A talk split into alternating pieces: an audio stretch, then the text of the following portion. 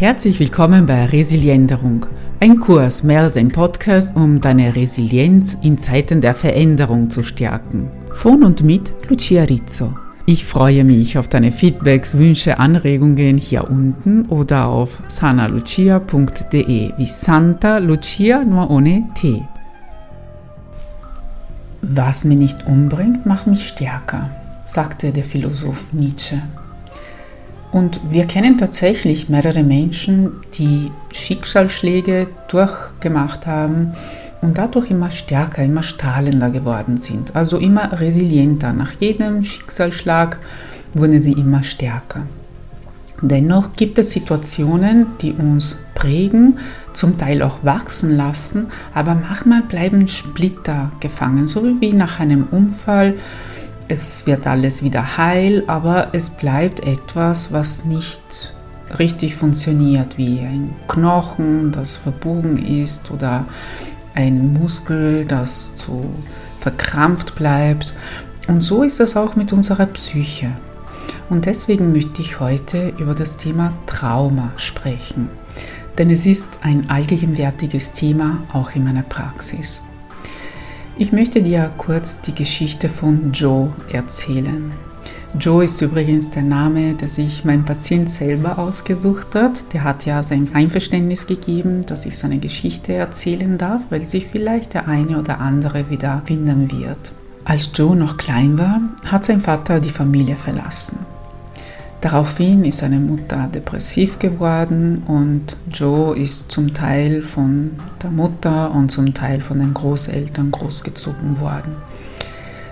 Die Mutter war oft mit sich und ihrem Leben unzufrieden und Joe hatte im Hintergrund irgendwie die Angst oder das Gefühl, dass er schuld an der Trennung seiner Eltern sein könnte weil er immer wieder so die Marotten hatte, die kleine Kinder so haben. Und weil er manchmal von seinen Eltern geschimpft wurde, hat er die Schlussfolgerung gezogen, ja, etwas an mir stimmt nicht. Und deswegen sind Papa und Mama nicht mehr zusammen. Und diese Erkenntnis ist übrigens erst im Laufe der Therapie ans Licht gekommen. Ursprünglich war sich Joe dessen nicht so ganz bewusst. Er spürte, dass er mit etwas unzufrieden ist, war, aber das war so ein diffuses Gefühl, was erst nachher so klar wurde.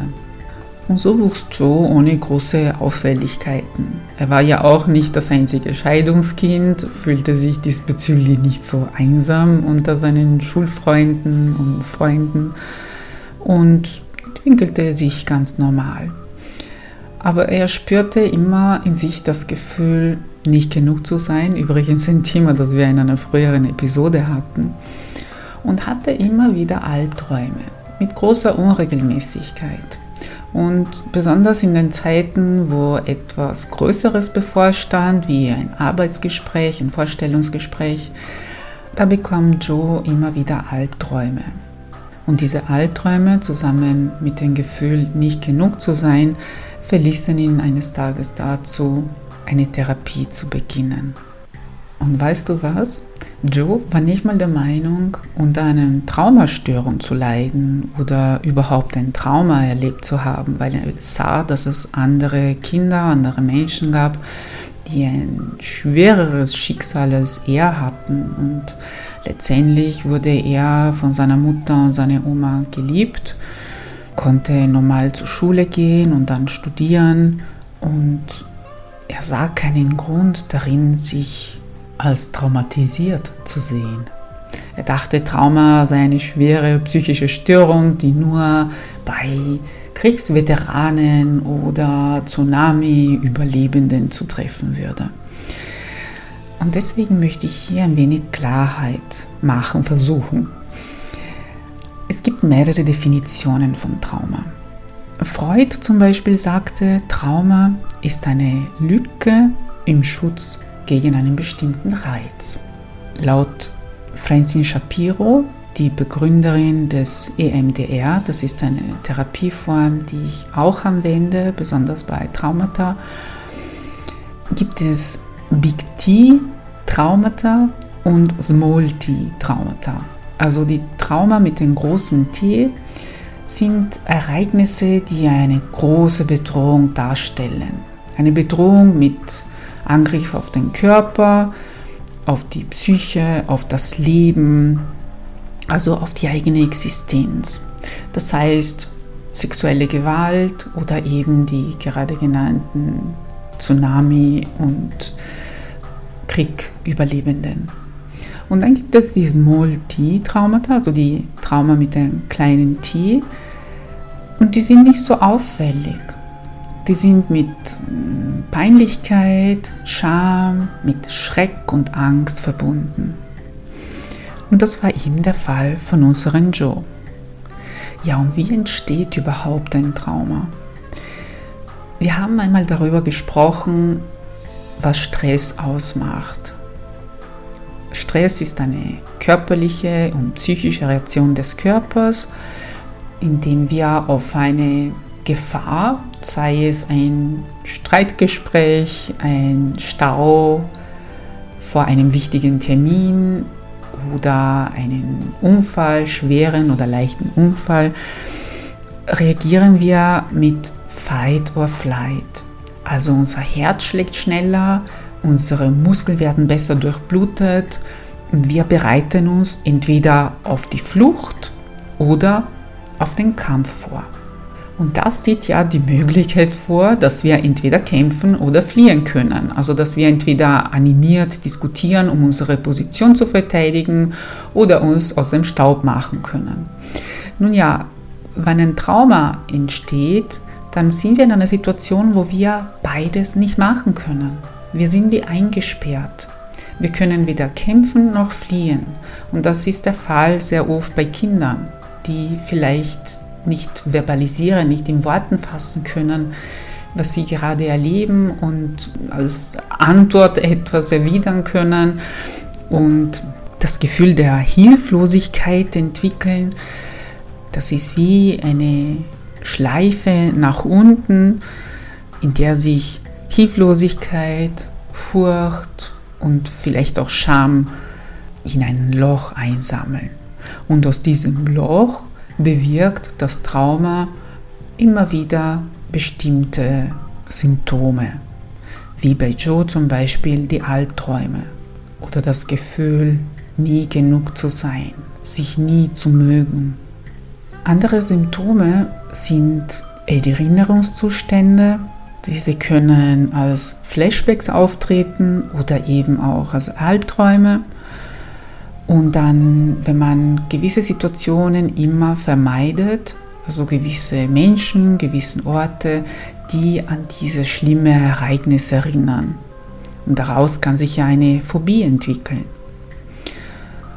Dann ein Hyperarousal-Zustand, das heißt ein Zustand der Übererregung. Es reicht eine Kleinigkeit und man geht in die Luft man hat Schwierigkeiten, sich zu entspannen. Es ist, als ob immer ein gewisser Strom den Körper durchziehen würde. Also wenn diese Symptome länger als einen Monat anhalten, dann kann man an ein Trauma denken. Ah ja, und was zusammen mit einem Trauma oft auftaucht, ist aber kein Muss, ist die sogenannte Dissoziation. Es ist eine Reaktion unserer Psyche, sich zu verteidigen, sich zu schützen. Und sie spaltet sich von dem Ereignis ab, indem zum Beispiel Amnesien verursacht. Also ist, man kann sich an gewisse Sachen nicht mehr erinnern, entweder an das ganze Ereignis oder an Teilen davon.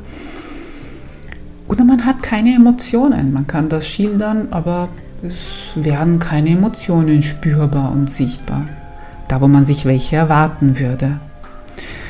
Und es geht so weit, die höchste Stufe ist dann die Entwicklung einer Persönlichkeit oder Identitätsstörung, zum Beispiel eine Borderline-Störung, die dann auch länger nach dem dramatischen Ereignis bestehen bleibt. Ja, und das Interessante ist, dass wir fast alle fast alle Erwachsene im Laufe des Lebens einer potenziell traumatischen Situation exponiert wird. Das wird von Psychologen und Forschern geschätzt. Dazu gab es eine Studie im Jahr 98 von Breslau, Kessler und Schicot. Und das Interessante dabei ist aber, dass nur 10 bis 15 Prozent eine richtige posttraumatische Belastungsstörung entwickelt. Ja, und dann gibt es noch andere Störungen, die zusammen mit einem Trauma auftauchen können oder mit einer posttraumatischen Belastungsstörung. Das sind Angststörungen, was ja schon ein Teil davon ist, wie wir gesehen haben. Ähm, Somatisierungen, also man bekommt körperliche Schmerzen da, wo vorher keine waren. Es können Kopfschmerzen sein, Gliederschmerzen, Muskel, ähm, Rückenschmerzen, ähm, Depressionen, Ess- und Zwangsstörungen, Suchtstörungen und auch, wie wir gesehen haben, Borderline-Persönlichkeitsstörungen. Ja, und wie läuft eine posttraumatische Belastungsstörung ab oder die Folgen eines Traumas? In den meisten Fällen oder ungefähr die Hälfte der Fälle gibt es eine Remission im ersten Jahr. Das heißt, die Symptome bauen sich von selber ab, weil unsere Psyche ist ja voller Ressourcen. Es hängt ja auch davon ab, in welcher Umgebung man sich da befindet, wie heilsam die Umgebung von Menschen ist, der ein Trauma erlitten hat. Bei einem Drittel der Fälle gibt es einen chronischen Verlauf und je schwerer die Symptome am Anfang waren, desto wahrscheinlicher ist es, dass es zu einem chronischen Verlauf kommt.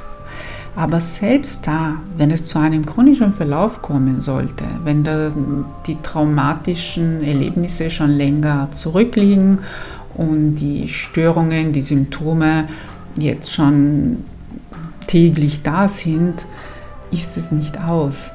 Das ist auch bei Joe sichtbar. Schon nach ein paar Sitzungen sind die Albträume seltener geworden und dann mit Hausaufgaben, die Joe regelmäßig ausgeführt hat und mit ein paar weiteren Sitzungen hat sie das Ganze aufgelöst. Und jetzt arbeiten wir nur noch an den Resten dieses fehlenden Selbstvertrauens, dieses Gefühl, nicht genug zu sein, was sich ja schon sehr, sehr stark verbessert hat.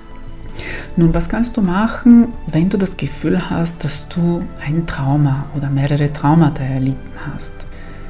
Idealerweise suchst du einen Therapeuten auf. Und das Beste ist, wenn du zuerst einfach mal ganz ungezwungen mit einem Therapeuten oder Therapeutin sprichst und siehst, ob da die Chemie stimmt, ob du das Gefühl hast, verstanden zu werden, ob du dich da öffnen kannst. Weil ohne Vertrauensgefühl gibt es keine Öffnung und ohne Öffnung gibt es auch keine Heilung dann, wenn du denkst, naja, aber ich bin mir nicht sicher, ob ich traumatisiert bin, ich habe eigentlich nur ganz kleine, vielleicht nicht mal Kleintee-Traumata erlebt und ich möchte mal sehen, ob ich alleine zurechtkomme, dann kannst du damit anfangen, indem du jeden Tag dich an einen sicheren inneren Ort begibst. Dazu können die anderen Episoden hilfreich sein, mit geführten Meditationen aus diesem Podcast oder vielleicht gibt es andere Podcasts und andere Meditationen aus YouTube, die du gerne hast. Suche immer nach einer, die deine innere Welt anspricht, also einen inneren Ort visualisieren lässt. Und dabei geht es darum, einen Ort aufzusuchen, an dem du dich ganz sicher und wohl fühlst, idealerweise ganz ohne Menschen wo du vielleicht mitten in der Natur bist, auf einer Wiese, in einem Wald oder auf einem Strand oder auch in einem Raum, der so ausgestattet ist, wie du das dir wünschst, mit allen Sachen, die dich wohlfühlen lassen, vielleicht eine schöne große Couch, ein riesiges Fenster Richtung Bäume oder Meer. Und dann übst du das ein, jeden Tag, mit allen fünf Sinnen. Du konzentrierst dich auf das, was deine Augen sehen, auf das, was deine Nase riecht, was du hörst, was du spürst und vielleicht auch, was du schmeckst. Ja, warum solltest du das machen? Weil wenn man Traumata erlebt hat, hat man Schwierigkeiten, sich in Sicherheit zu fühlen. Und da wollen wir in unserer Psyche dieses Gefühl der Sicherheit immer wieder, immer wieder hervorrufen, bis es ein Teil von uns wird. Und da ist die Wiederholung notwendig, die tägliche Wiederholung, damit das Gefühl der Unsicherheit sich verflüchtigt und unser Geist, unsere Psyche sagen können, da fühle ich mich sicher. Da kann eine Traumaauflösung beginnen, vor allem mit kleinem T. Wenn es um größere Traumata geht, bitte unbedingt einen Therapeuten aufsuchen. Die Methode, die ich vorhin erwähnt habe, die sich am besten für Traumatherapie eignet, die EMDR, das heißt Eye Movement Desensitization and Reprocessing, also es wird die Augenbewegung beziehungsweise auch es gibt andere Techniken. Entstanden ist diese Technik mit der Augenbewegung, die gleiche, die bei der REM-Phase während des Schlafs in der Nacht entsteht. Eye Movement, Desensitization and Reprocessing. Also Desensitization ist die ähm, Desensibilisierung. Das heißt, wir nehmen die Sensibilität weg, die Wichtigkeit weg von einem Ereignis und Reprocessing. Es wird bearbeitet. Und das funktioniert tatsächlich mit der Bearbeitung. Also es wird wieder in das traumatische Geschehen gegangen und wieder mit allen Sinnen erlebt und mit anderen Techniken wird dieses traumatische Geschehen immer weniger traumatisch. Manchmal reichen tatsächlich nur eine oder zwei Sitzungen, wenn es um ein einzelnes Trauma geht. Und manchmal sind mehrere notwendig, vor allem wenn es mehrere Traumata sind oder wenn sie kompliziert sind, so zusammengeflochten sind. Ja, ich hoffe, ich konnte zumindest ein wenig Licht in ein relativ komplexes Thema bringen. Und wenn du Fragen dazu hast, bitte stelle sie mir gerne durch meine Seite sanalucia.de oder hier unten, je nachdem, wo du den Podcast gerade hörst. Und ich werde jetzt endlich zwei Wochen Urlaub haben. Nach diesem Urlaub werde ich vielleicht keine Episoden mehr auf Resilienteren aufladen, sondern auf einen neuen Podcast zu Schlafstörungen da ich diesbezüglich einige Anfragen bekommen habe. Dazu würde ich auch ganz gerne deine Meinung wissen. Sag mir, ob du noch Themen hast, die ich hier bearbeiten sollte oder ob du mit dem neuen Podcast zu Schlafstörungen einverstanden bist. Ich freue mich auf dich.